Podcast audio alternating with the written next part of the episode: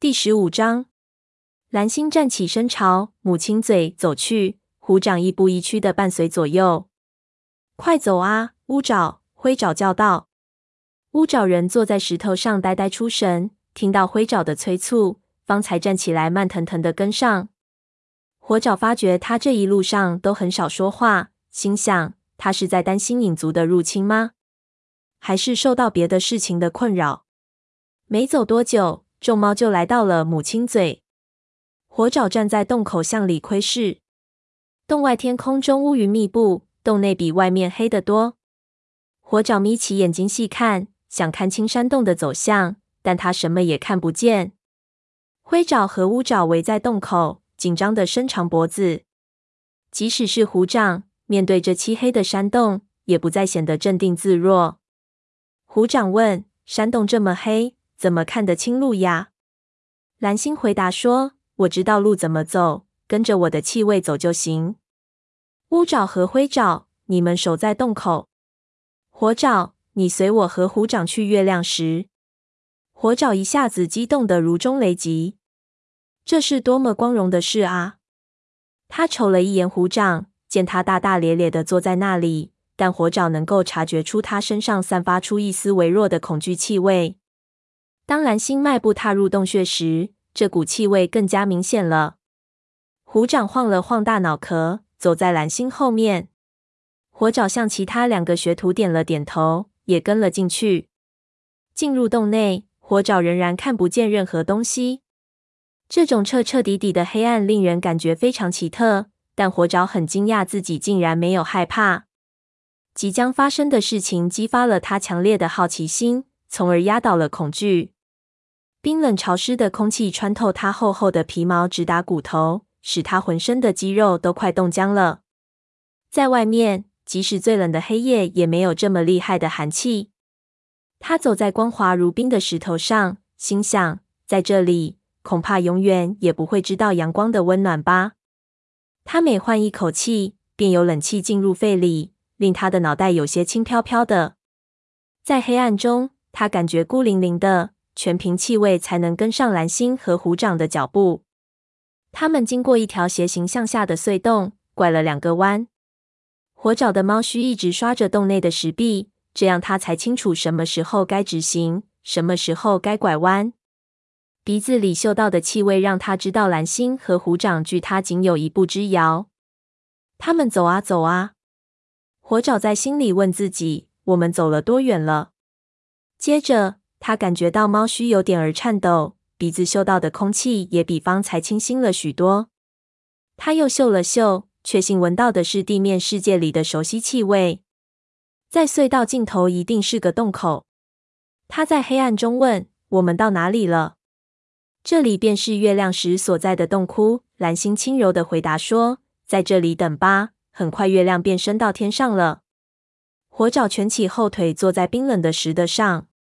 他能听见蓝星稳健悠长的呼吸声，还有虎掌急促、恐惧的喘息声。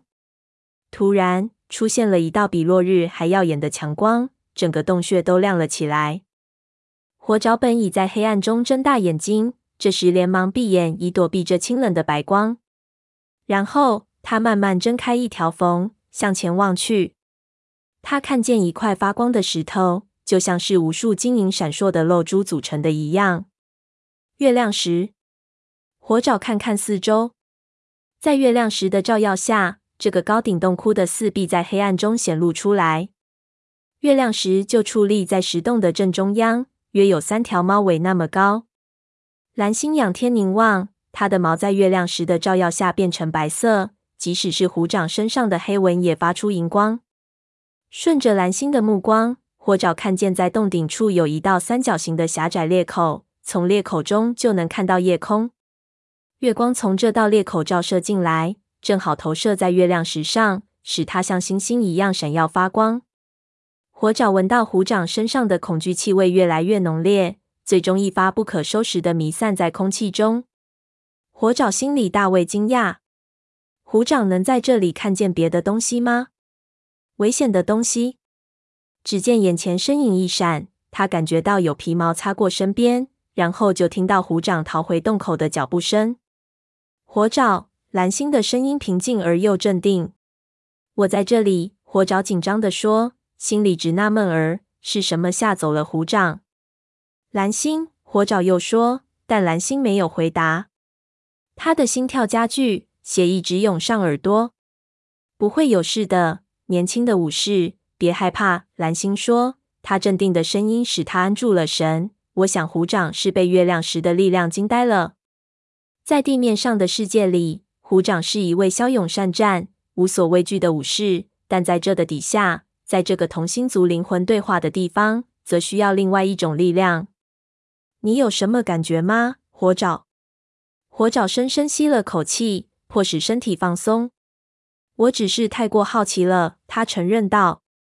蓝星回答：“这是好事。”火爪回过头瞅着月亮石，他的眼睛已逐渐适应了它的光芒，所以不觉得刺眼。相反，看着月亮时，他感到全身都很舒坦。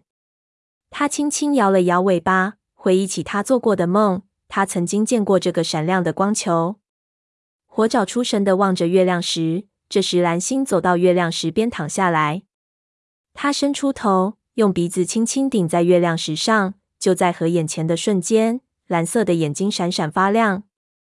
然后，他将脑袋枕在爪子上，眼皮微微颤动，四肢偶尔抽搐一下。他睡着了吗？这时，火爪想起灰爪说过的话：新族长们都要在那块石头边睡上一觉。当他们睡着时，会做一些特别的梦。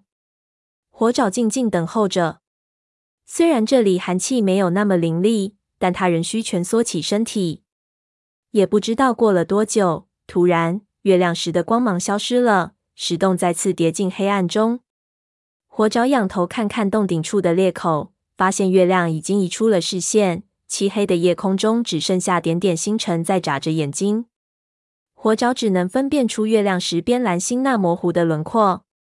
他想高声呼喊他的名字，却没有胆量打破这无边的沉寂。